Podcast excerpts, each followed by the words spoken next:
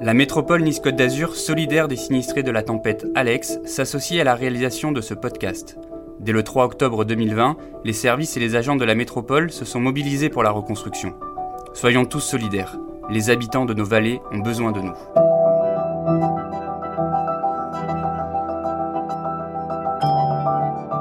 Le matin du 3 octobre 2020, après le passage de la tempête Alex dans les Alpes-Maritimes, les vallées du haut pays azuréen offrent un spectacle de désolation.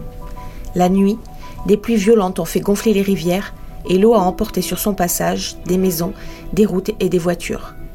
De la Vésubie à la Roya, ce sont des centaines de personnes qui se retrouvent d'un coup privées d'eau et d'électricité.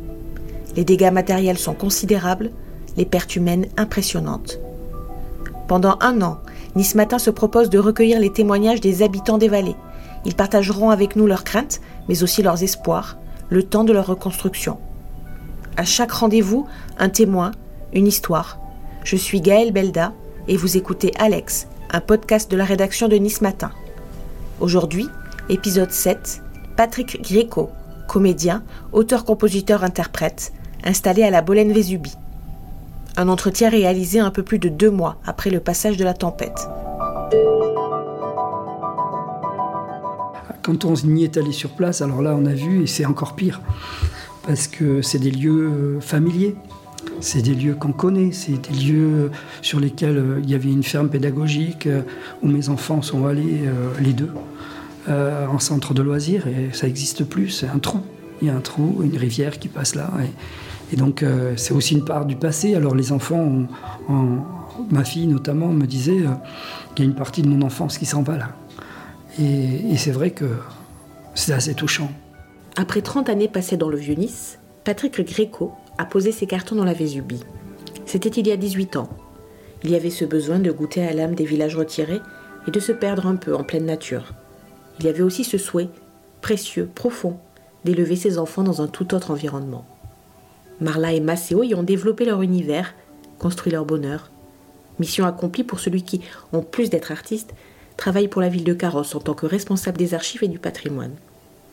Il écrit aussi des chansons, donc, des musiques de films. Il transmet sa passion en donnant des cours de chant, d'instruments et de théâtre. À la Bolène Vésubie, il a même monté un festival de théâtre amateur qui aurait dû souffler sa quatrième bougie en 2020. Il a été annulé, Covid oblige. Mais aujourd'hui, plus que le virus, ce sont les souvenirs de cette journée et de cette nuit du 2 octobre qui assombrissent son regard tendre les yeux rivés sur le cours d'eau que l'on aperçoit à quelques kilomètres en contrebas, il nous raconte. La nuit du 2 octobre, j'étais, enfin la nuit, on va dire la journée déjà, la journée du 2 octobre, euh, avec les alertes qu'il y avait eu, donc on, avait préféré euh, rester à la maison avec les enfants, euh, avec ma compagne. Il s'avère que dans la, dans la matinée, il n'a pas plu. Et puis vers 11h30, midi, il a commencé à pleuvoir. Et là, alors c'était un orage une déferlante incroyable. Euh, et là, on s'est dit qu'on avait bien fait de ne pas bouger. Et là, ça a été euh, sans discontinuer jusqu'au lendemain matin, 8h30, 9h. Une pluie incessante, des rideaux. Je, crois que j'avais jamais vu ça de ma vie.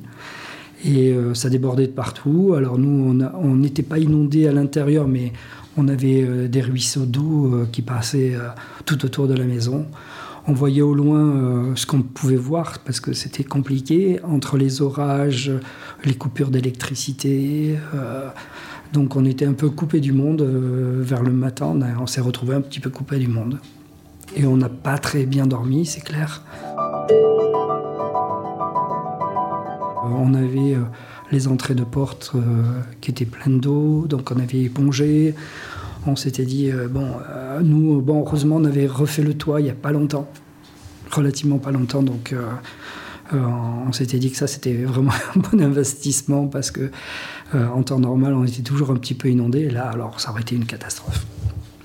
Donc voilà, on a passé une nuit horrible, et surtout, après, en même temps, on pensait à, ce qui pouvait arriver ailleurs sur les amis qui sont un peu plus sur, sur le bord de rivière, mais on ne pensait pas à la rivière qui allait déborder. Franchement pas, on n'a jamais imaginé que ça pouvait être que, que, le, que le, flux puisse augmenter, oui bien sûr, mais pas au point de, de ce qu'on a vu par la suite. Quoi. Et au matin, du balcon, on a pu voir une rivière énorme en face de chez nous, alors qu'on l'apercevait à peine. Quoi. Et on était à. là, on doit être à, une dizaine de kilomètres, un peu moins sans doute. Mais on entendait la rivière comme si on était à côté toute la nuit. Toute la nuit, on a entendu la rivière comme si on était à côté. Alors, euh, en fonction de, du vent, etc., souvent on l'entend. Ça nous arrive de l'entendre. Mais là, à ce point aussi intensément, comme si c'était à côté, ça, ça nous était jamais arrivé. Euh, comme on était coupé du monde, on n'avait plus de téléphone, plus de Internet évidemment, tout ça, et plus de télé. Donc on était un peu coupé du monde, on ne savait pas vraiment ce qui s'était passé. Donc euh, on est resté jusqu'à 9 heures euh, à, attendre un peu d'avoir des informations. On est allé au village, les gens ne savaient pas trop. on, un peu... on a pris la voiture, moi, j'ai pris la voiture pour descendre pour aller voir un petit peu ce qui se passait, si on pouvait euh, être en relation d'aide. Et c'est là qu'on a vu qu'il y avait la route qui s'était complètement effondrée. Et alors là, c'était une vision un peu euh, apocalyptique, quoi.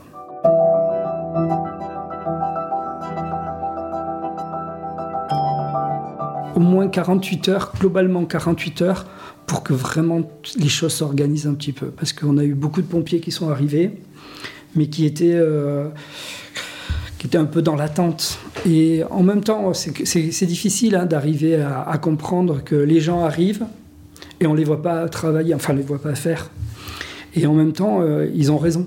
c'est compliqué de se dire ça parce qu'on se dit, allez, il faut y aller, il faut faire quelque chose, il faut être efficace. Il y a sûrement des gens en danger, et il y avait des gens en danger. Mais en même temps, il ne faut pas partir tout azimut dans une anarchie totale. Donc il fallait vraiment que ça s'organise. Et, et c'est vrai qu'il y avait des gens qui n'étaient pas contents, et des gens qui, attendaient. Et, en même temps, on savait qu'il fallait que les secours s'organisent et que nous, on ne peut pas, euh, on est trop impliqués. Enfin, il faut vraiment qu'il y ait des gens extérieurs qui ont une compétence euh, dans ce domaine pour pouvoir euh, agir. Vraiment, il y a eu un élan de solidarité énorme. Moi, je sais que j'ai vécu un moment d'émotion intense, vraiment. Euh, quand j'y ai participé parce que j'ai trouvé que euh, tout le monde, toutes les, petites guéguerres, les, petites choses qui, sur lesquelles on, trouve toujours des mesquineries à, mettre en place, à, râler sur l'un, sur l'autre, ben là, tout d'un coup, ben, tout ça s'efface parce qu'il y a une urgence et cette urgence, elle est capitale, elle est humaine. Et donc, euh, cette humanité, on a besoin de la retrouver et de recréer du lien solidaire. Et c'est ce qui s'est passé. Euh, mon fils euh, se faisait du souci pour un copain qui, qui est euh, sur l'autre côté de la vallée, qui avec ses, avec ses animaux, etc. son pote Antonin, là, il se faisait un peu de souci pour lui. voilà, c'était plus comme ça que ça s'est installé. Ensuite, la grande a voulu participer euh, au repas, au petit déjeuner, parce que c'est vrai qu'on n'y pense pas, mais le petit déjeuner, c'est le pire en fait finalement, parce qu'il faut se lever à 5 heures pour pouvoir nourrir tout le monde. Et après, euh, et après euh, ça dure quand même deux heures. On a essayé de mettre en place du service. Et donc, ma fille, 17 ans, elle, s'est occupée de ça avec sa maman. Très souvent, ils sont allés faire le lien. Euh, même si ma fille, à partir du moment où on a pu trouver des moyens d'accès, on a pu la renvoyer parce qu'elle est un internat à Cannes. Donc euh, c'était un peu plus, plus facile, entre guillemets, même s'il fallait trois heures de route, du coup, pour aller euh, l'amener au collège, au lycée, pardon. Et, c'est vrai que ça a été pour elle une déchirure énorme, parce que elle, elle s'occupait, elle a été active, elle était très sensible à, tout ce qui se passait. Euh, elle a passé deux, trois soirs elle en pleurait tellement c'était compliqué, en plus de savoir qu'il y avait des gens qui étaient décédés, qui étaient emportés. Et c'est vrai de se sentir un peu euh, privilégié d'être euh, vivant, d'être à l'abri, d'être. Des fois, c'est compliqué aussi. C'est aussi compliqué que d'être victime d'un sinistre. Et on l'était différemment, moralement et psychologiquement. Ça n'a pas été simple de partir, par exemple, son départ a été très euh, difficile. Euh, elle avait l'impression d'abandonner tout le monde et euh, de laisser les gens dans leur panade alors qu'elle, elle avait retrouvé Cannes en plus. Avec toute la symbolique que ça peut avoir, et retrouver soi-disant une vie sereine ailleurs. quoi. Participer à l'élan de solidarité était quelque chose d'essentiel pour Patrick Gréco et sa famille. Coupé d'Internet et du monde, bloqué à la Bolène-Vésubie, les images des vallées dévastées ont mis un certain temps à leur parvenir. Fallait-il, au bout de quelques jours, aller voir sur place pour enfin prendre conscience de l'ampleur des dégâts Et ainsi franchir encore une autre étape? Moi, il y avait un côté voyeur que je voulais voulais pas faire, donc je voulais pas trop me déplacer pour ça. Et il s'avère que bon, il y a eu euh, la, pisciculture de Roquebillière qui était vraiment alors dans un état catastrophique. Et donc on y est allé euh, une ou deux fois avec les enfants pour, euh, pour creuser, pour déblayer tout ça. Ça a été un travail énorme. Et quand on y est arrivé, nous on était au début. Heureusement qu'il y, y, a des gens qui se sont relayés parce que c'est on a l'impression de rien faire. Enfin, euh, nous, dans la journée, on a fait un mètre. On a déblayé un mètre carré cube. C'est énorme en même temps et pas beaucoup. Quoi. Sauf qu'il faut, il faut y aller tous les jours. C'est à peine euh, visible actuellement, c'est-à-dire presque deux mois après. Donc c'était énorme et en même temps il y avait des endroits où les machines ne pouvaient pas y aller parce que c'est assez délicat, il fallait pas casser les, bassins, etc. Donc voilà, et donc du coup on est allé voir ce qui se passait. Moi je sais avoir, je, fais beaucoup de photos, donc j'ai fait quelques photos euh, et, j'ai essayé de aussi communiquer de cette manière-là. En, mettant ces photos. Après, euh, le, copain de ma fille était à Saint-Martin-Vésubie, donc on a eu un moment où on était assez euh, stressé parce qu'on ne savait pas ce qui se passait là-haut on avait très peu, très peu de retours. Je vous dis, hein, en, termes de communication, la télé est revenue euh, à la fin de la semaine, je crois. On est passé une semaine sans communication aucune. Alors nous, on regarde pas trop la télé, mais du coup, on voulait voir ce qui, Et quand on avait les images, on était... waouh, c'était... C'est juste... on, est, on était bouche bée, quoi. On ne pouvait pas imaginer que ça puisse être à ce point-là. Comme je, fais des chansons, j'écris des chansons, et notamment une chanson euh, qui, que j'ai faite avec, euh, avec ma fille. Du coup, ça a permis de créer ce lien-là. Et donc, on a fait une chanson qui s'appelle Laissez-moi, qui est sur, euh, sur Internet, et, et qui, a, eu son petit succès. Hein. Et, y a une vidéo notamment avec, qui ne parle pas du sinistre, parce que je voulais pas être voyeur, mais plus l'idée de, parler de la nature, de ce qu'on en fait et de notre engagement par rapport à tout ça. Et c'est vrai que euh, cette prise de conscience, on l'avait depuis longtemps. Euh, sinon, on ne serait pas là, je crois. L'amazonisme meurt à des fins mercantiles, on voudrait nous faire vivre sous tant à oxygène. Depuis longtemps, je vis au cœur de ton pistil, nourrissant nos deux âmes, chargées de trop de peine. J'ai pas appris à naître on veut m'apprendre à mourir, je voulais juste être. On veut m'apprendre à courir. J'ai pas de solution, juste des intentions. Depuis longtemps, je sais, je voulais juste vivre en paix. Laissez-moi respirer, laissez-moi m'envoler, laissez-moi m'oublier. Alors déjà pour nous, euh, au bout d'une semaine, euh, il a fallu qu'on s'organise pour pouvoir continuer à aller travailler parce que malheureusement, euh, j'ai poussé un petit coup de gueule. Euh, aujourd'hui, les sinistrés ont droit à 28 jours, si je ne m'abuse, je crois, je dis ça de mémoire, 28 jours où ils peuvent poser ces 28 jours en disant euh, voilà, je suis dans les, les, villes ou villages sinistrés, donc j'ai droit à poser ces jours-là. Et l'employeur ne peut plus rien dire, ne peut rien dire. Or, il s'avère que ces jours-là, ben, on n'est pas payé. C'est comme si on pouvait euh, des 28 jours sans solde. Et non seulement on vient de perdre sa maison, je ne parle pas pour moi en particulier, hein, mais on vient de perdre sa maison, on vient de perdre son logement, on vient de perdre euh, tout le matériel qu'on pouvait avoir, etc. Et on a droit à 28 jours sans solde. Vous vous rendez compte, c'est un peu la double peine. Donc nous, on s'est retrouvés dans cette situation où nous, on n'a pas perdu la maison, mais il faut aller travailler parce qu'on a des traites à payer comme tout le monde. Donc là, on se retrouve à 3 heures de route. Et là, on se dit, c'est pas possible. 3 heures de route aller, 3 heures de route retour, c'est juste pas possible. Donc on s'est dit, il faut qu'on trouve un moyen de, descendre en ville pour être hébergé en ville. Et là, euh, la, structure euh, l'employeur de ma femme nous a gracieusement laissé un appartement sur Nice ce qui nous a permis effectivement de pouvoir continuer à travailler. Mais il fallait organiser aussi le collège pour mon fils qui restait ici. Donc c'était compliqué, on s'était organisé pour dire deux jours on descend, deux jours on fait en télétravail. C'était compliqué, moi dans ma collectivité, le télétravail c'est pas trop leur truc. Donc du coup, il y avait un peu un refus, euh, un refus de cet ordre, donc il fallait descendre, donc euh, il fallait être en bas. Euh, compliqué. Tout le monde n'a pas réagi, d'après moi, comme il fallait, ou qui ait pris l'ampleur complète de ce que ça pouvait vouloir dire d'être sinistré et comment on pouvait aider ces personnes-là. Et là, on se projetait en se disant, ça y est, c'est fini, on va devoir partir de la vallée déménager. Moi, j'avoue que je n'arrivais pas à m'y résoudre.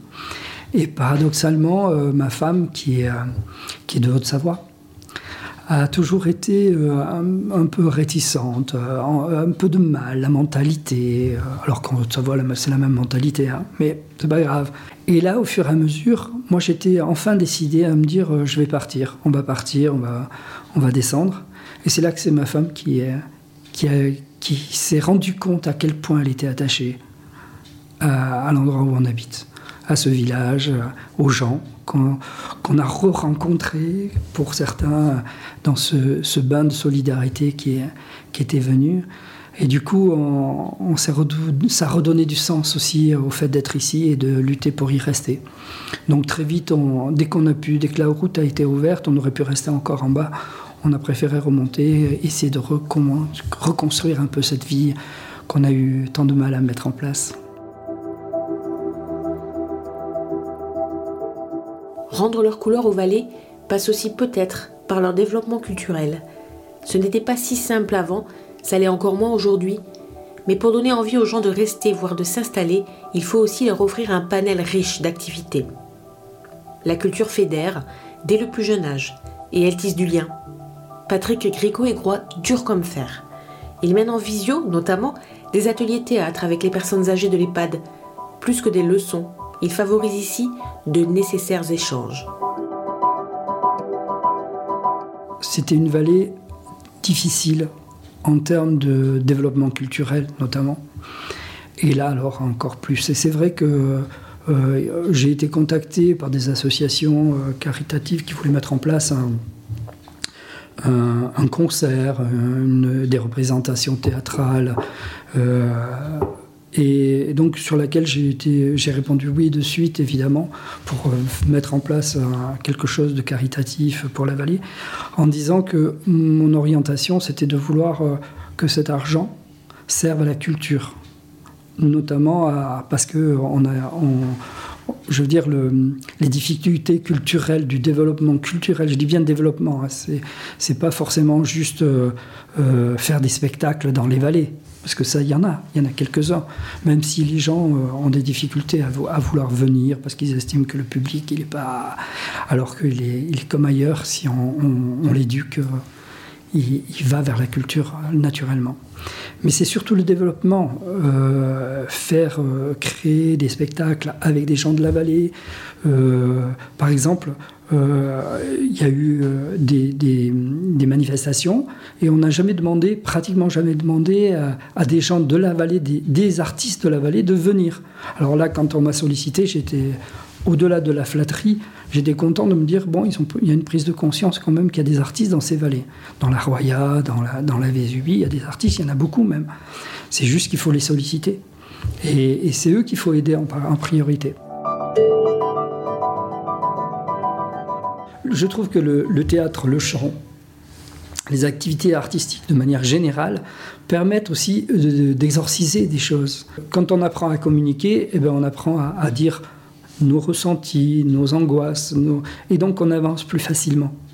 Et c'est vraiment, c'était vraiment l'idée initiale qui était initiée par, le, par les, ateliers de théâtre. Il s'avère que là, ça a pris une importance importante dans la mesure où là, ça s'est arrêté avec le Covid, mais euh, je reçois très souvent enfin régulièrement, et c'est quand qu'on reprend, et c'est quand reprend.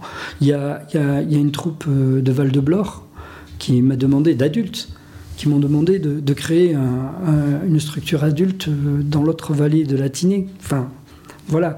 Donc il y a vraiment une volonté et, et un besoin. Il y a un besoin de s'exprimer parce que on s'est aperçu que, que les voisins existent, que ces voisins-là, ben, c'est des gens sympathiques, euh, que souvent on méconnaît ou qu'on trouve euh, bourrus ou, ou parce que bah, l'inconnu nous fait peur. Hein. Les gens ne changent pas. Hein. Ils sont compliqués là-dessus. Et, il faut arriver à, casser ces clivages.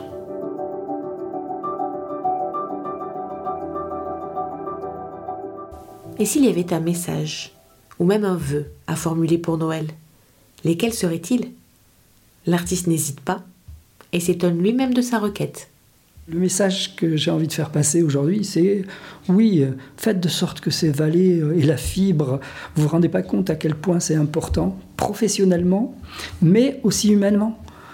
Euh, le nombre de personnes âgées qui sont connectées et dont le besoin est vital, ne serait-ce que pour rentrer en visio avec leurs petits-enfants. Là, quand euh, j'ai fait une demande de subvention au département, et paradoxalement cette année, c'est d'avoir des moyens de créer des visios euh, avec les personnes âgées, notamment les femmes, euh, les PAD, etc., pour pouvoir, euh, si on se retrouve dans des situations de confinement, on puisse quand même continuer à créer ce lien. Mais avec une qualité autre que le hachoir habituel, j'ai l'impression qu'on est toujours sur Canal Plus quand, quand, on, fait, quand on fait des visios. Donc on est dans les vallées, on a besoin de cet outil. C'est vraiment un outil de développement économique et social.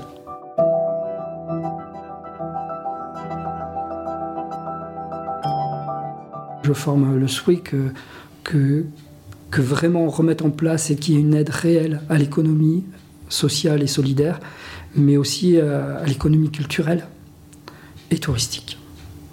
Je crois que c'est. J'ai pas qu'un souhait, j'en ai trois, mais c'est pas grave. Je crois que c'est vraiment les orientations qu'il faut, qu'il faut développer. J'ai qu'une hâte, c'est reprendre mes activités les développer. Comme je vous l'ai dit euh, dans mes demandes de, subvention au département, c'est ce que j'ai orienté. C'est vraiment sur, euh, allez, on redémarre et on y va, on, se bat et pour euh, créer aussi une dynamique positive. Je crois que c'est le plus important.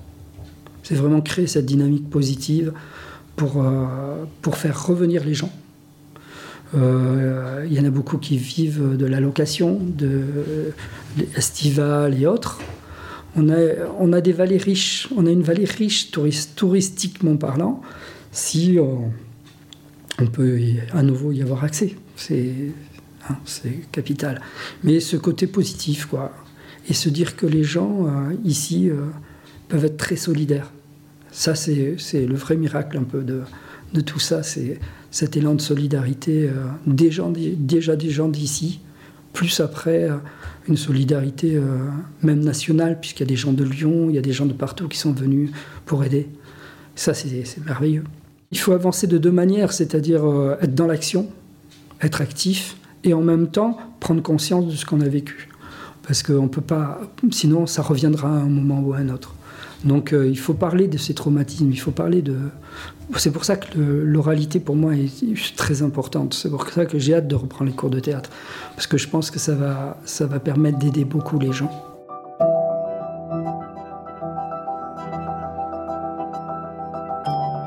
Je crois que par rapport à, à, tout ce qui s'est passé, euh, ce qui serait important, c'est que les gens reprennent un petit peu de, leur citoyenneté, mais dans le bon sens du terme, euh, dans le sens où euh, que ce soit pas une citoyenneté d'appartenance politique, mais une citoyenneté solidaire, une, envie de, construire tous ensemble. On ne peut pas, je crois, définir les choses sans se dire, sans paraphraser Gandhi, il faut être, il faut qu'on soit le changement qu'on veut pour cette société, pour ce monde-là. Et donc, voilà, je crois qu'il faut être dans l'action, mais dans l'action pas aveugle et pas personnelle, mais dans l'action solidaire. Voilà.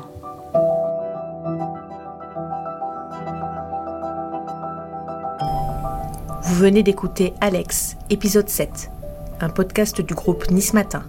Si ce contenu vous a plu, n'hésitez pas à le noter 5 étoiles et à le partager autour de vous. Et si vous avez des remarques, vous pouvez aussi m'envoyer un mail à l'adresse gbelda.nismatin.fr.